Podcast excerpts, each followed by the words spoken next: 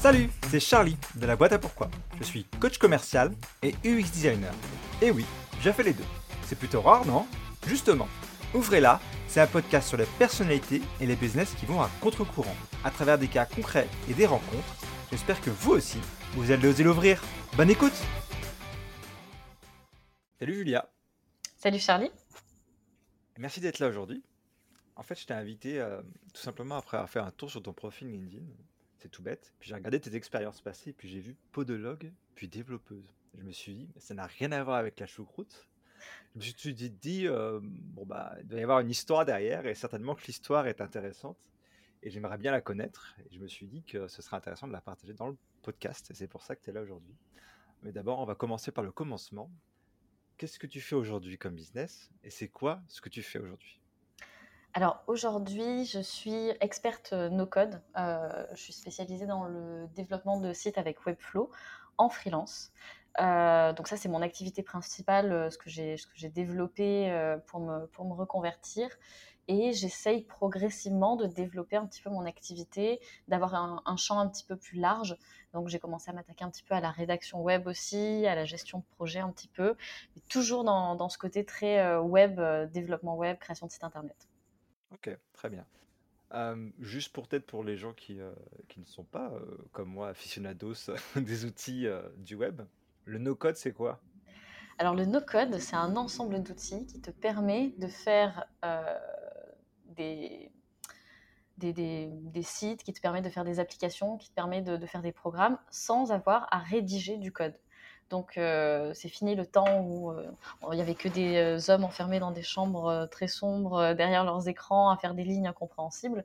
Tu as des outils qui facilitent tout ça. Et, et du coup, c'est l'ensemble des outils no-code. Ok, très bien, c'est plus clair. Euh, ton business aujourd'hui, euh, il, est, assez récent, mais est-ce que tu pourrais quand même répondre à, cette question de, ce que ça n'est pas et, de ce à quoi ton business peut être et pourquoi tu l'as créé? Alors, ce que ça n'est pas, ben, ça n'est pas ce que, ce que j'avais avant, c'est-à-dire une activité euh, sédentaire dont une activité qui dépend de, de, la, localisation.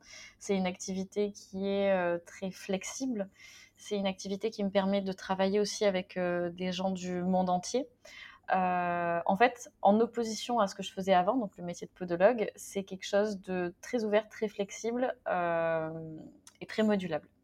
Donc plus de liberté, quoi, comme, comme tous, tous les entrepreneurs qui se respectent cherchent un peu. Exactement. tu viens de le dire, avant, avant d'être développeuse, tu étais podologue. Comment on passe de 3 ans de formation et, de 4 ans en tant que podologue à développeuse no code? C'est quoi l'histoire? Ah, Alors, je pense qu'il y, a eu, euh, y a eu énormément d'éléments en fait. C'est toujours euh, euh, le, concours de beaucoup de circonstances qui t'amènent à prendre ce genre de décision. Je pense que j'aimais le domaine de la podologie, mais je savais que j'y ferais pas ma vie. Euh, j'avais, euh, j'ai toujours euh, eu une passion pour le voyage. J'ai toujours eu beaucoup d'intérêt pour les autres cultures. J'ai toujours voulu travailler dans, avec des clients dans une autre langue. et du coup, en fait, je me suis sentie enfermée dans mon, dans ma vie, dans mon quotidien, dans mon travail. Et, et j'ai fini par me dire, ok, j'en peux plus. j'ai besoin de trouver une activité qui va mm, pouvoir me permettre de, vivre le mode de vie que je veux. Et au lieu de choisir une activité et d'organiser ma vie autour de cette activité, bah, j'ai décidé de prendre le chemin inverse, de dire ok qu'est-ce que ça qu'est-ce que ça pourrait être ma vie, qu'est-ce que je qu'est-ce que ce serait ma, ma vie de rêve et comment je peux créer une activité qui me permette de vivre cette vie de rêve. Donc ça, ça a été euh, cette réalisation, c'est l'amorce quoi. Ouais, euh, enfin ça c'est la réflexion. Il y a eu un mal-être, il y a eu beaucoup d'événements, il y a eu euh, tiens un mal-être au travail, un épuisement mental euh, une rupture avec euh, tous les, gens que je fréquentais à l'époque parce que j'avais besoin de couper de cet univers de travail. Euh, donc beaucoup, beaucoup d'éléments, mais la réflexion qui m'a menée à, passer de podologue à développeuse web, c'est celle-là. Ok. Et tu as dit, as dit, je savais que j'y ferais pas ma vie. Ça, c'est quelque chose qui était tout le temps chez toi ou, ou c'est parce que justement tout ce que tu as vécu avant cette transition, tu as, poussé, t'as précipité entre guillemets vers, euh, vers ce changement? Bah, C'était pas ce que je voulais faire au début, euh, podologue. Euh, je l'ai fait je l'ai fait par raison, on va dire. Et une fois que j'ai fait ma... Parce que du coup, on a une prépa, on passe les concours et ensuite on a les trois ans d'études. Et du coup, pendant la prépa, je me disais, ok, ça va être super, je vais m'éclater, je vais être podologue. Pendant la première année, je me suis éclatée parce que j'apprenais plein, de trucs médicaux et ça ça, me, ça, ça me passionnait. Et en fait, à partir de la deuxième année, je me suis dit, ok, la podologie, ça me plaît, mais je vais pas assez loin, je me sens pas assez challengée, je sais qu'il faut que j'aille plus loin.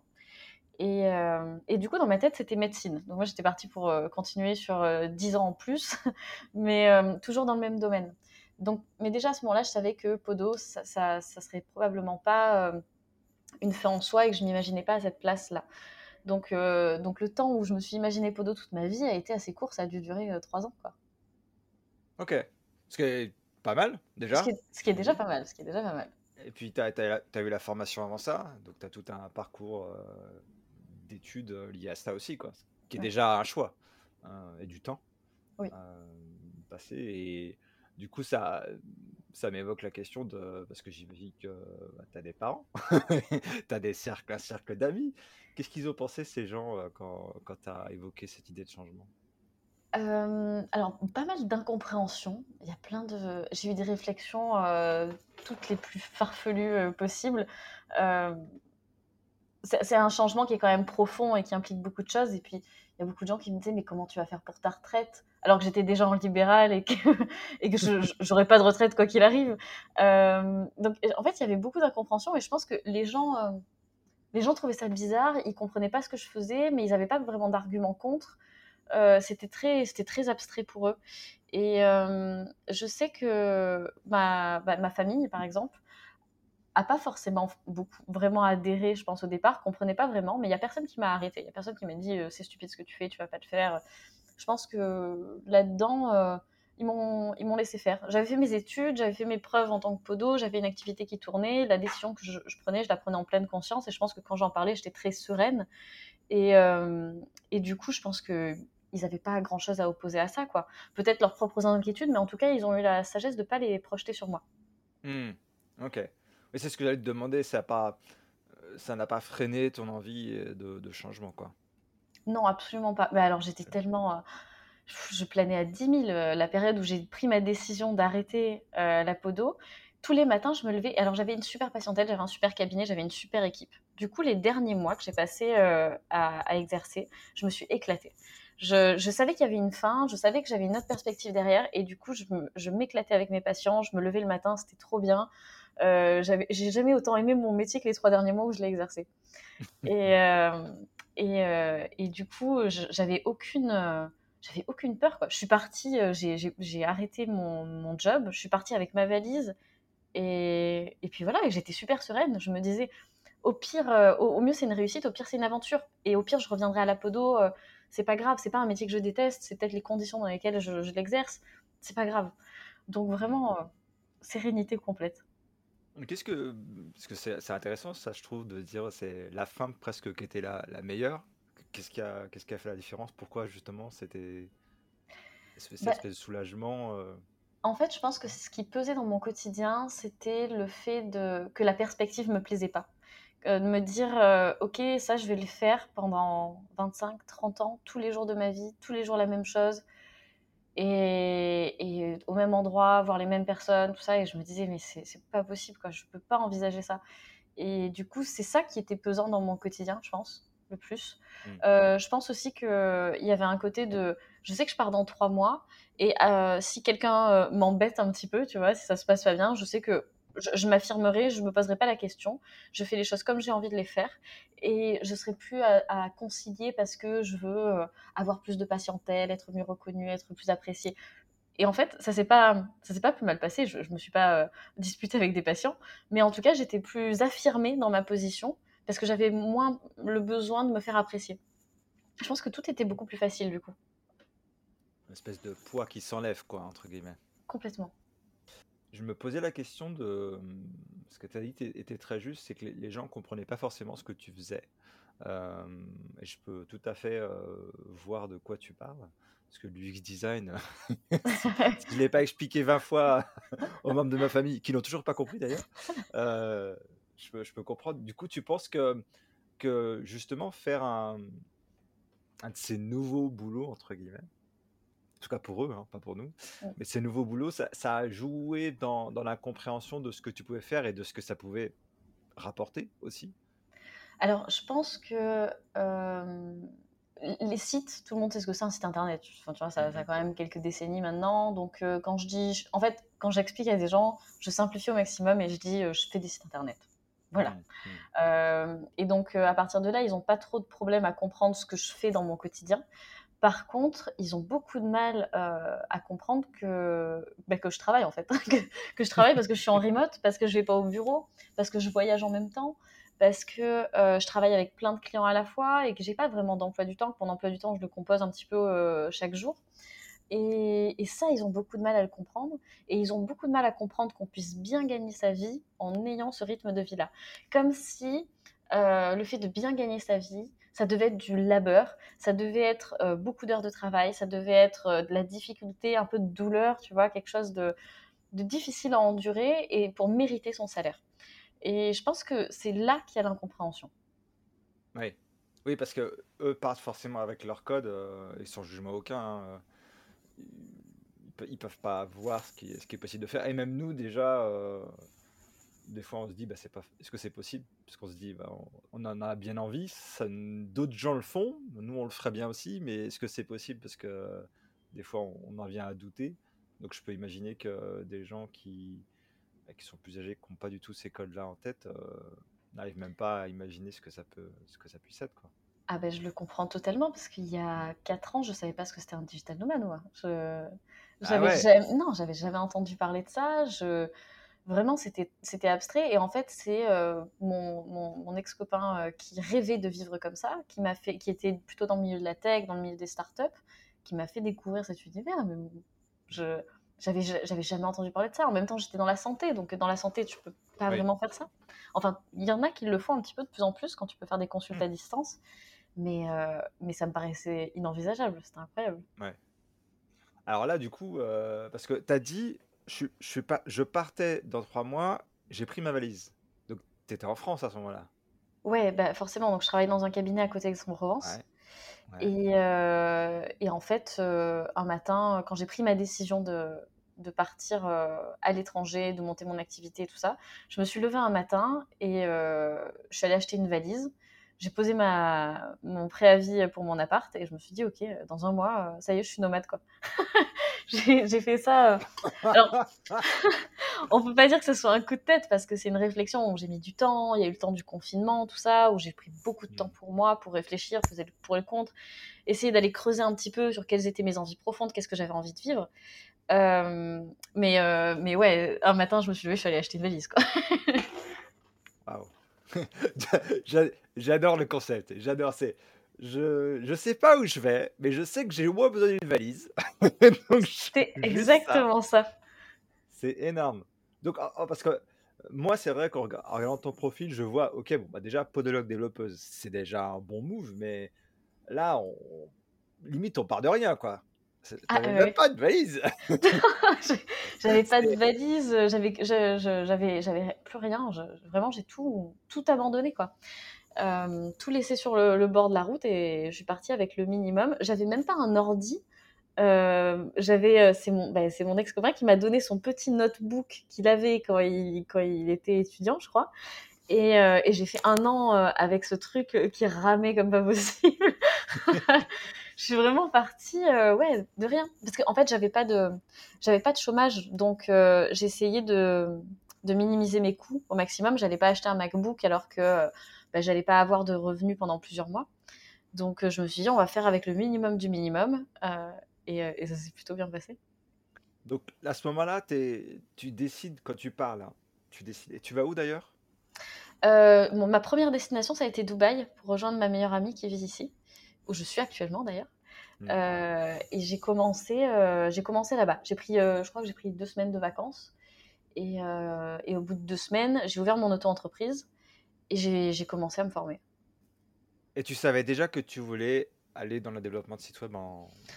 Ouais, ça c'était une réflexion que j'avais eue un petit peu, un petit peu avant. L'idée c'était euh, quels sont les critères de, vie que j'ai envie d'avoir? Bah, il faut que je sois ultra flexible, il faut que je puisse, faut que je sois mon propre patron, je veux pas être salarié, il faut que je puisse monétiser assez rapidement parce que bah, pas de chômage, il faut, enfin j'avais plein de conditions et j'ai fait une, liste de jobs qui m'auraient plu, mais vraiment tout ce qui m'est passé par la tête et que j'aurais aimé creuser d'une manière ou d'une autre. Et ensuite j'ai rayé tous les jobs qui collaient pas. Et je me suis retrouvée avec principalement des jobs dans la tech. Et du coup, euh, je me suis dit, ok, j'ai envie d'explorer un petit peu ma créativité, j'ai envie quand même d'avoir un côté très euh, technique, pratique, j'ai envie, euh, tac, tac, tac. Et je me suis dit, bon, bah, allons-y, allons essayer le, le, développement web et le web design. Et, et du coup, j'ai commencé à, à, tester comme ça. Et ça fait combien de temps que tu essayes le, le web design? Ça fait deux ans et demi maintenant. Et ça marche pour toi? ça, ça marche plutôt très bien. je, m'en doutais un peu, mais je que les gens l'écoutent. Euh, parce que pour moi, ça en dit long sur euh, des fois la pression qu'on peut se mettre avant de se lancer dans quoi que ce soit. Et toi, t'avais pas de valise. pas de valise. Et t'avais pas de bagage non plus, pour le coup, technique par rapport au web euh, et, aux outils du web. Quoi. Alors, vraiment. Ouais, j'ai vraiment, mais je partais de, de très très loin. Hein. je partais mmh. de, de, je savais pas ce que c'était la SEO.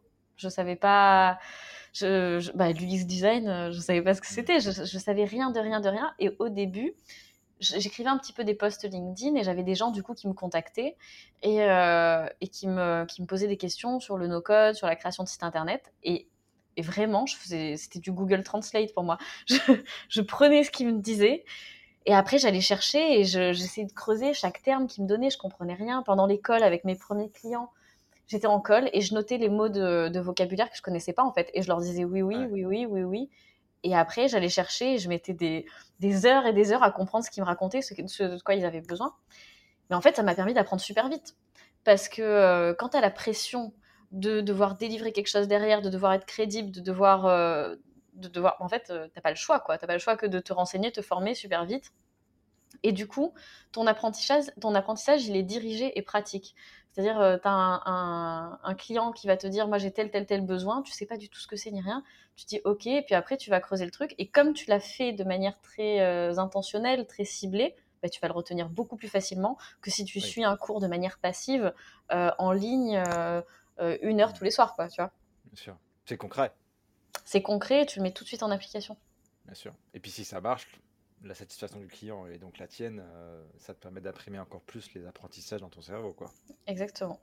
Tu as dit que, que tu te sentais pas forcément... Euh, tu, tu disais pas que tu savais pas. quand ta client te disait, euh, je sais pas, je voudrais un JavaScript, j'en sais rien, en plus du no-code, tu disais pas Java quoi?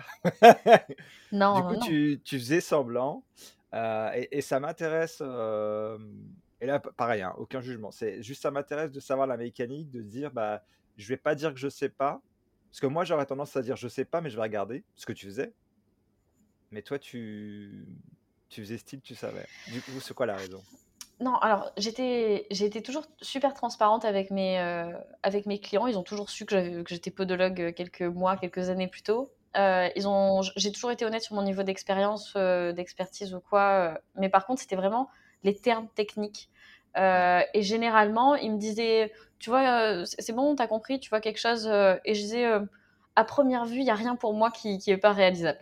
Et en réalité, en, vrai, dans la tech, il n'y a, pas grand-chose qui n'est pas réalisable. Enfin, c'est, la question, c'est juste une question de temps et de mmh. trouver les ressources pour le faire. Donc, mmh. je savais qu'en creusant d'une manière ou d'une autre, j'allais probablement à 99% trouver une solution qui allait me prendre plus ou moins de temps. Euh, et après, j'ai eu la chance quand même de bien être entourée. J'avais pas mal de développeurs autour de moi, pas mal d'autres freelances qui m'ont bien aidé aussi.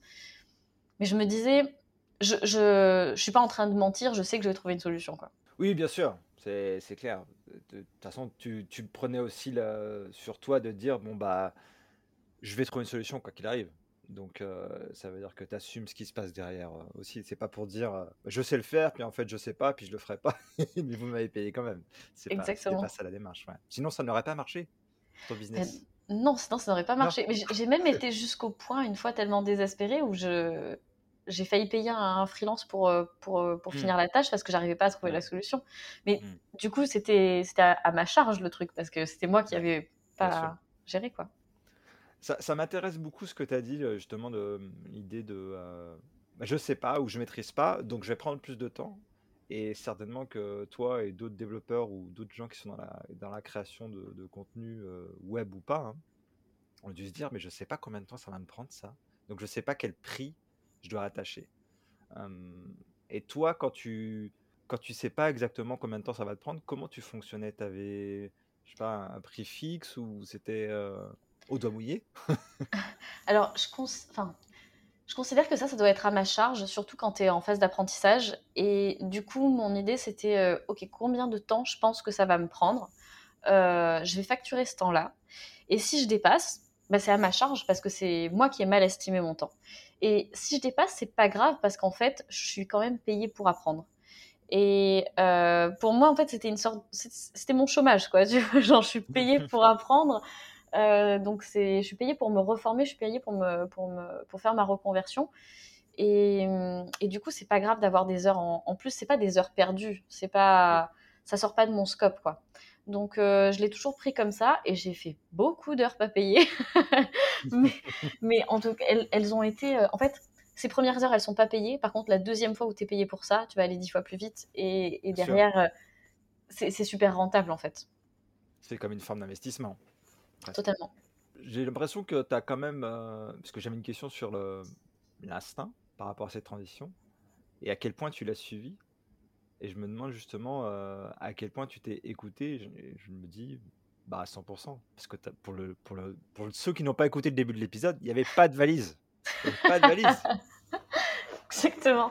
Oui, je me suis. euh, bah, en fait, je pense que je, je fonctionne un petit peu comme ça. Euh, je fonctionne un peu sur. euh, À un moment donné, je, je débranche, quoi. Je débranche et j'y vais. Je, j'aime pas tourner autour du pot pendant, pendant des plombes. Donc, je, je suis, j'y vais à l'instinct et je me dis, en réalité, je suis née en France. J'ai quand même un, diplôme d'un métier euh, reconnu que je peux exercer dans plein d'endroits et qui est valorisé.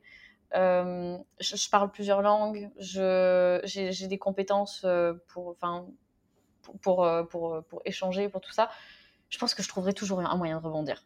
On, est dans un monde où tu peux monnayer de plein de manières ton, tes savoirs. Euh, Internet, c'est, un vrai miracle pour ça. Tu as aussi une grande partie du savoir qui est en ligne gratuitement sur Internet.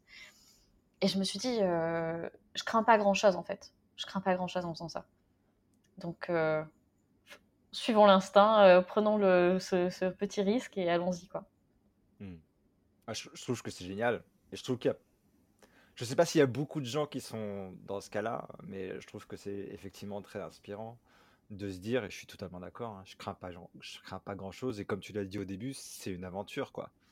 Donc, euh, quelle que soit la durée de cette aventure-là, comme tu dis, tu as toujours un, un point de repli. Moi, je m'étais posé aussi la question avant de me lancer, quoi. Est-ce que je retourne euh, en tant que vendeur, quoi? Est-ce que je retourne à faire ça si jamais, euh, bah, elle dit, bah ouais, s'il y a besoin, ce sera ça, quoi. Bah, ça reste un filet de sécurité quoi. Ouais. Ah ouais. Ouais, parce qu'on on- on- on ne jette jamais notre expertise passée à la poubelle. Jamais. Non, et puis d'ailleurs, euh, mes parents m'ont un peu reproché après euh, que j'avais euh, j'avais pas, que j'avais pas utilisé ce diplôme vraiment. Enfin, je l'avais utilisé pendant quatre ans, mais pas après, et que bon, bah, ils avaient quand même financé les études. Euh, et en réalité, le, le- le job en lui-même m'a appris des méta-compétences de communication, de psychologie, de même négociation, parce que quand tu es avec des patients et que tu, tu dois leur faire prendre leur traitement, euh, c'est de la négociation un peu quand même. Euh, des compétences d'organisation, des compétences de plein de choses. Et du coup, ton expérience, même passée, elle te, elle te sert et tu peux la réutiliser différemment. Oui, parce que comme tu l'as dit, tu étais en indépendante déjà en tant que podologue. Donc Ouais. tu avais déjà tout l'aspect, euh, bah, il faut que j'ai, il faut que j'ai des clients, il faut que j'ai une clientèle, il faut que j'ai un réseau, il faut que j'anime tout ça. Donc euh, tu partais pas de zéro. Alors, le rapport est un peu différent dans la santé parce que, Ouais. parce que les gens viennent à toi. Ils ont, c'est, c'est- c'est- c'est eux qui ont le besoin et c'est eux qui vont aller demander ton service.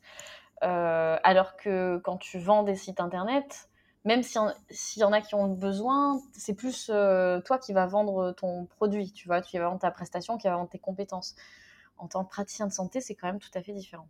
Comment est-ce qu'on vend justement ce business? Comment est-ce qu'on se vend quand justement on n'a pas cette expérience et qu'on sait qu'on ne l'a pas? Oh là, bon, Des fois, on, on se croit qu'on l'a pas et on l'a. Ça, c'est le syndrome de l'imposteur. Mm. Et au bout d'un moment, on se dit, bah oui, je, je, je débute totalement dans ce milieu-là, j'y connais que dalle. Il faut quand même que je trouve des clients. Comment ça se passe? Alors, j'ai eu, j'ai eu beaucoup de chance au début, je pense. Euh, mon premier site internet, je l'ai vendu euh, au bout d'un mois après ma, l'arrêt de mon activité de podo. Donc, euh, ça a été. J'ai vendu mon site, premier site internet avant même d'avoir fini la formation. Waouh. Mais, mais c'était un accident.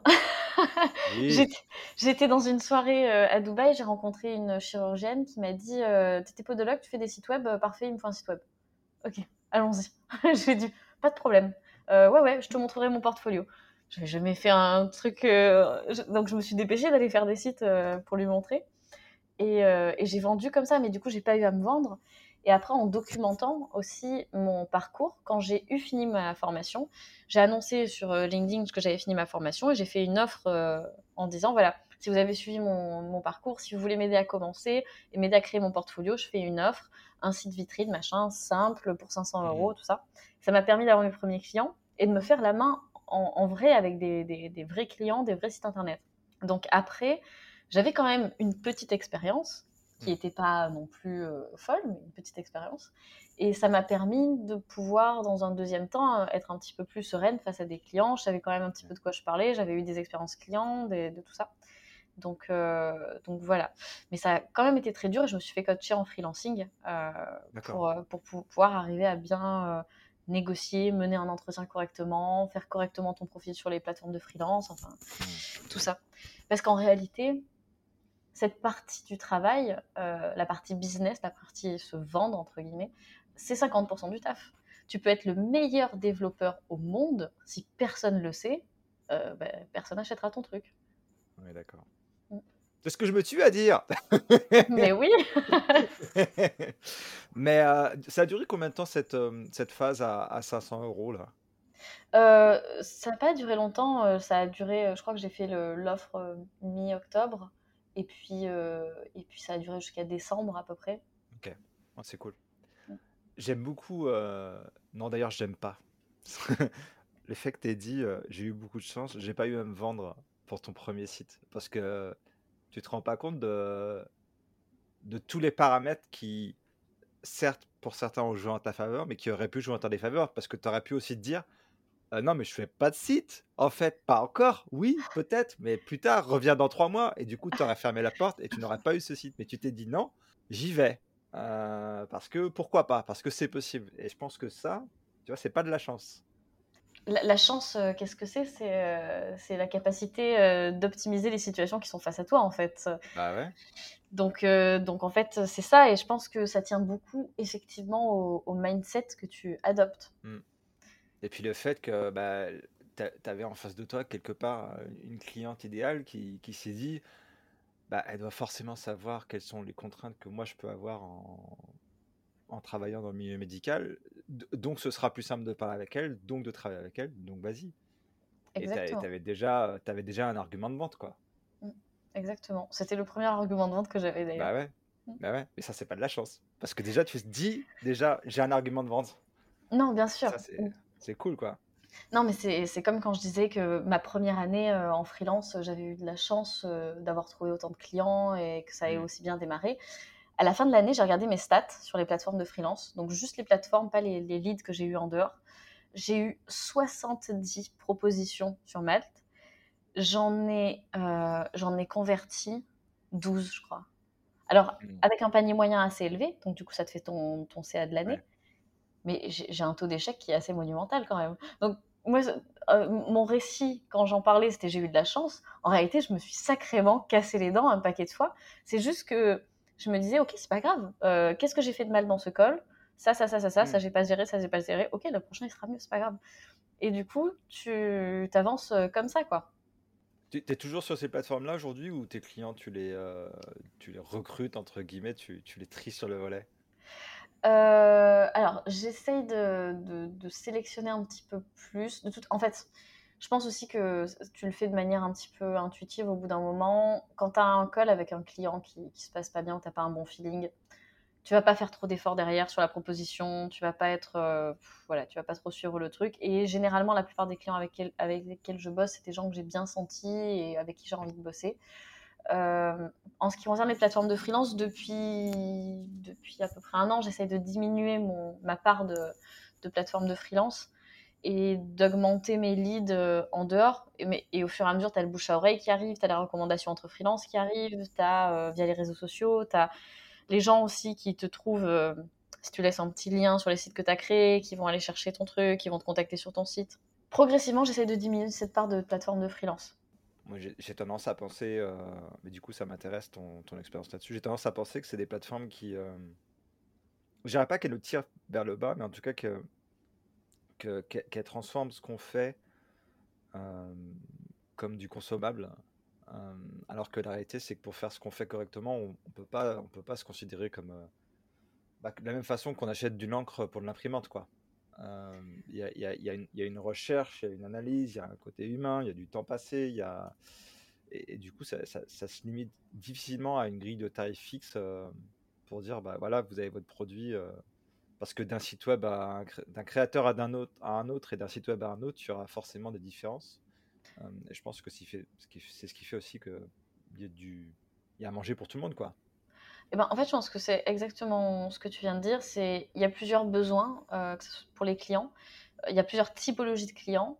Les plateformes de freelance correspondent à une typologie. Euh, et il y a aussi différents types de freelance qui vont attirer différents profils d'entreprises sur les plateformes de freelance. Je n'ai pas du tout les mêmes clients aujourd'hui que ceux que j'avais au début sur la plateforme. Euh, et puis, euh, et puis ouais, et puis c'est quand même une super opportunité pour te lancer.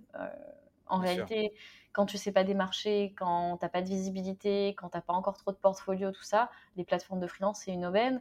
Ils s'occupent aussi de gérer la partie administrative où ils te créent le contrat, où ils s'assurent que tu sois payé, parce que ça aussi, c'est une difficulté au début quand tu es indépendant.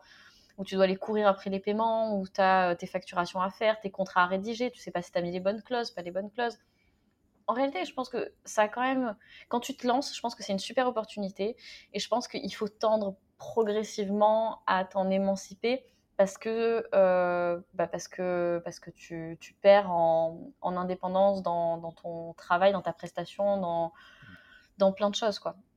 Hmm. Dans le prix que tu peux pratiquer aussi, j'imagine. Alors ça, je, ne suis pas sûre parce que j'ai des copains qui se vendent très très cher euh, avec des TJM très très élevés et qui ont été, euh, qui ont pris des missions sur, sur les plateformes. Ça, je pense que ça tient à ta capacité à savoir négocier. Ouais. Pour certains, ça va, c'est facile. Pour d'autres, c'est plus compliqué. mais c'est intéressant. Il y a un autre truc que tu as dit, c'est que tu as dit quand, quand, ça se passe, quand ça se passe pas forcément bien avec une découverte client, tu faisais quand même une offre. Je le fais. Thématiquement? Ouais, ça m'est arrivé d'avoir des mauvais feelings avec des gens et de me dire ok, je le fais quand même, euh, on verra ce que ça donne. Parce que, bah parce que jeune freelance, parce que profil un petit peu. Tu sais, des fois, tu as quand même un peu le syndrome de l'imposteur, même si tu même si y vas. Et tu as des moments où tu te dis, ouais, je, suis quand même fragile, quoi. J'ai pas non plus euh, une école de design derrière moi, j'ai pas une école d'ingé derrière moi. Euh, ça peut. J'ai encore quand même ce sentiment de fragilité, où même si mon activité tourne bien, je me dis, si demain, si demain ça marche pas, et si demain je retrouve pas un client, et si demain tu vois, alors que actuellement en fil rouge, j'ai cinq clients que, que j'ai euh, en permanence et qui me sollicitent euh, tous les mois, en plus des missions qui viennent se stacker par-dessus. Mais malgré tout, j'ai un peu cette, cette aversion à la perte et je me dis, vas-y, on fait une proposition, on voit ce que ça donne. Je trouve ça intéressant. Ça mériterait d'être un, sujet pour un, autre épisode, mais euh, oui, je vois à quel besoin ça peut répondre. Et je me dis que cette crainte-là, en fait, limite, si elle n'est pas adressée, je me demande si, euh, si jamais elle perdure pas et, elle reste un peu insidieusement, tu vois, dans le placard en mode euh, tu sais que tu peux toujours perdre ce client, tu sais que tu peux pas augmenter tes tarifs?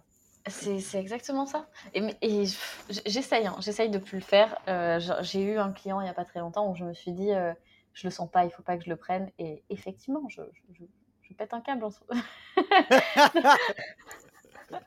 c'est compliqué, quoi. Euh, non, mais c'est arrivé avec certains clients. Ouais. Bah, c'est pour ça que je, j'ai voulu poser cette question parce que je trouve, je trouve assez intéressant que des fois on, on se tire un peu une balle dans le pied, quoi. Et qu'on se dit après coup, mais merde, pourquoi j'ai fait ça? Je, je, je, le sentais pas, mais j'ai quand même accepté le deal. Euh, et au final, ça nous prend plus de temps et d'énergie que ça nous rapporte, quoi. Exactement. Euh, mais mais, mais c'est vrai que c'est une forme de, je pense, j'oserais dire, de courage de se dire, bah tu sais quoi, tu mérites pas ce client, et il ne te mérite pas, et il y en a un autre qui te mérite. Donc on va aller chercher celui-là. Euh, mais c'est reconnaître l'idée de bah, bah, si c'est pas celui-là, ce sera un autre quoi. Ouais, il faut arriver, à, il faut arriver à faire confiance. Je pense que c'est difficile. Et je pense qu'en fait, n'importe quel entrepreneur euh, a ce genre de, de, problématique à un moment donné. Euh, tu as ceux qui, qui, sont vraiment au-dessus du lot, super bien installés, euh, qui ont des leads tout le temps en permanence sans rien faire parce qu'ils bah, ont une super renommée, tout ça. Donc je pense que eux, ils ont, ils ont un peu killé cette peur. Mais pour tous ceux qui sont un petit peu dans la moyenne, je, je, pense que tu as ce genre de problématique, quoi qu'il arrive.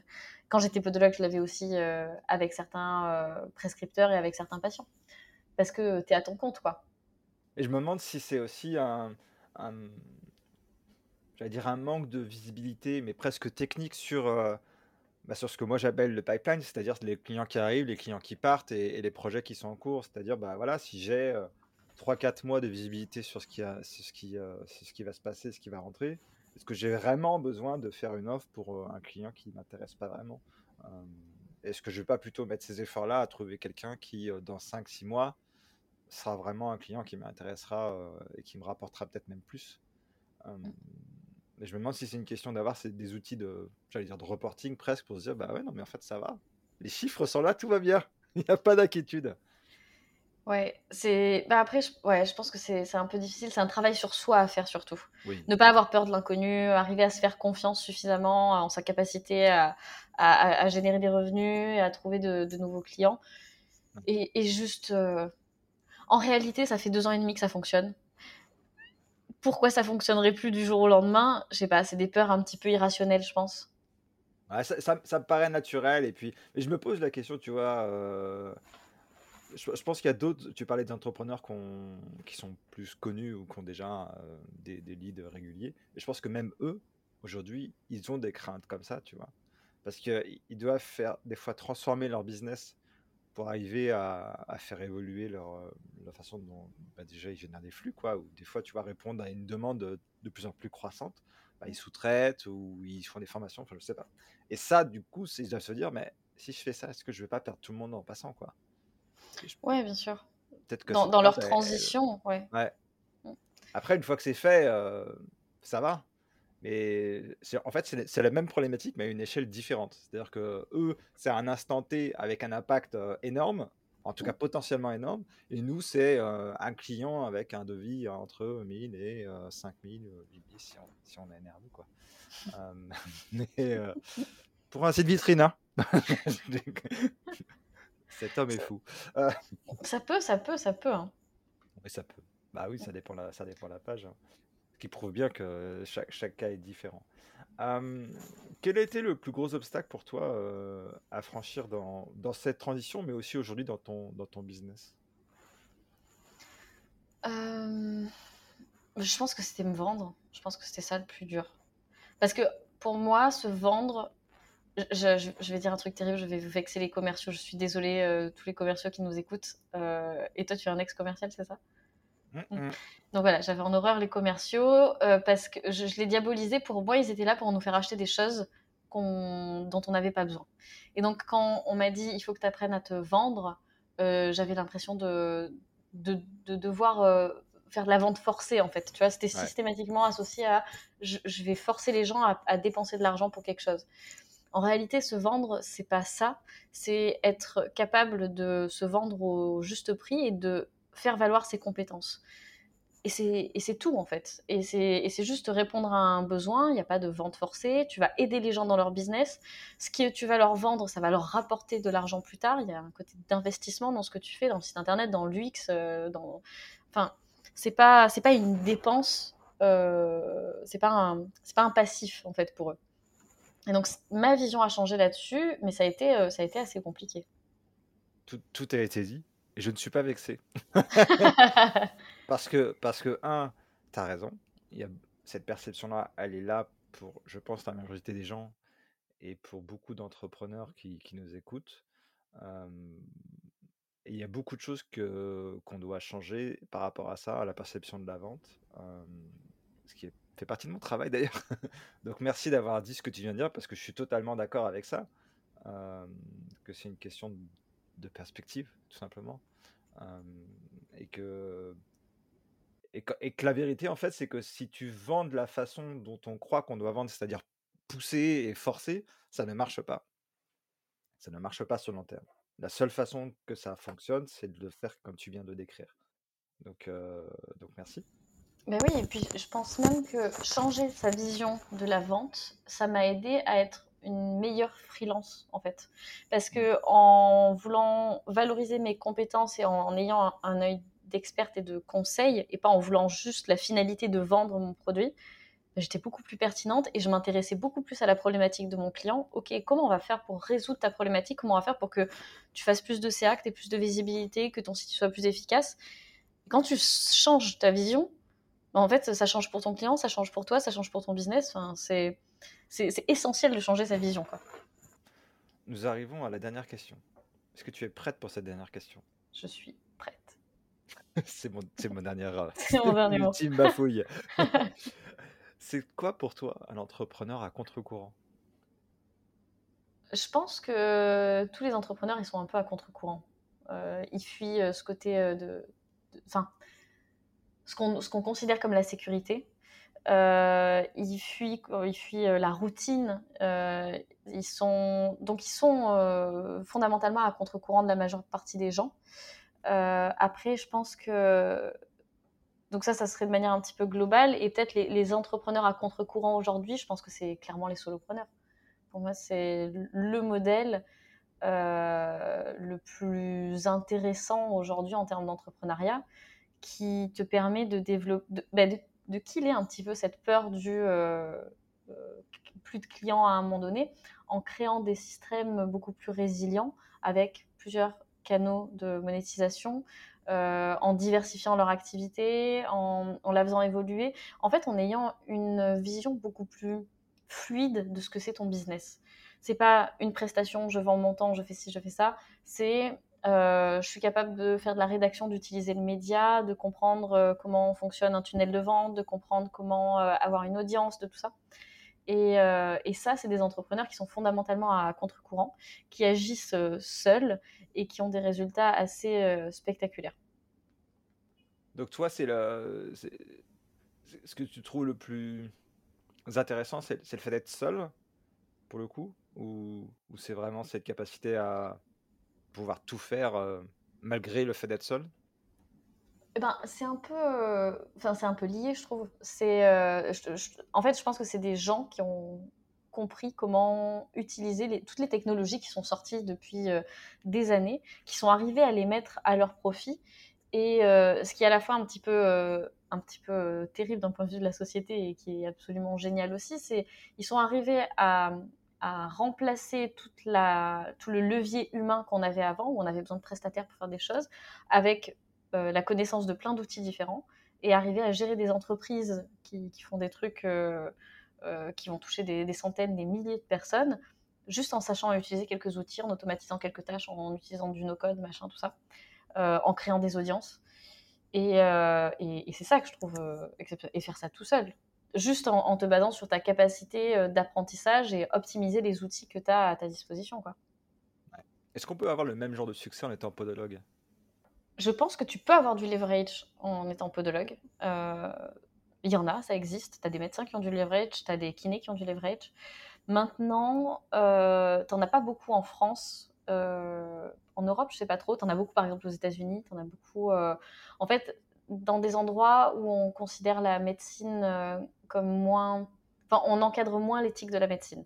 Il y a, y, a, y a, une dimension euh, plus business, plus assumée, euh, où tu vas avoir une grosse part de clientélisme et on est OK avec ça. En France, notre considération de la santé est très différente. Ça limite un petit peu le leverage. Mais malgré tout, on a. Euh, les praticiens de santé qui sont créateurs de contenu, qui vont écrire des livres, qui vont. Enfin, il y, a plein, y a plein de moyens quand même. Hmm. Bah, c'est super, ça répond à ma question. Merci beaucoup, Julia. Avec plaisir. Et puis, je mettrai toutes les informations pour te retrouver. D'ailleurs, où est-ce qu'on peut te retrouver? Alors, on peut me retrouver sur LinkedIn pour, pour, pour des posts sur l'entrepreneuriat, la reconversion, la remise en question, l'introspection. Et, et, voilà, et je partage un petit peu mon, mon quotidien d'entrepreneuse. Alors, avant Digital Nomad, maintenant à Dubaï, sur Insta. Ok, sur Insta également. Ok, bah, je te demanderai les liens, je mettrai tout ça dans la description. ce, ce, cet épisode est sponsorisé par Samsonite pour ceux qui veulent avoir des valises parce que c'est important d'en avoir. Non, je, déconne, ce poste n'est pas sponsorisé. Merci beaucoup, Julia, et à bientôt. Avec plaisir, à bientôt. Ça vous a plu? Alors abonnez-vous à ce podcast pour la suite. A votre tour, propagez la différence en donnant 5 étoiles à cet épisode et en rédigeant un avis sur votre plateforme d'écoute préférée. À la prochaine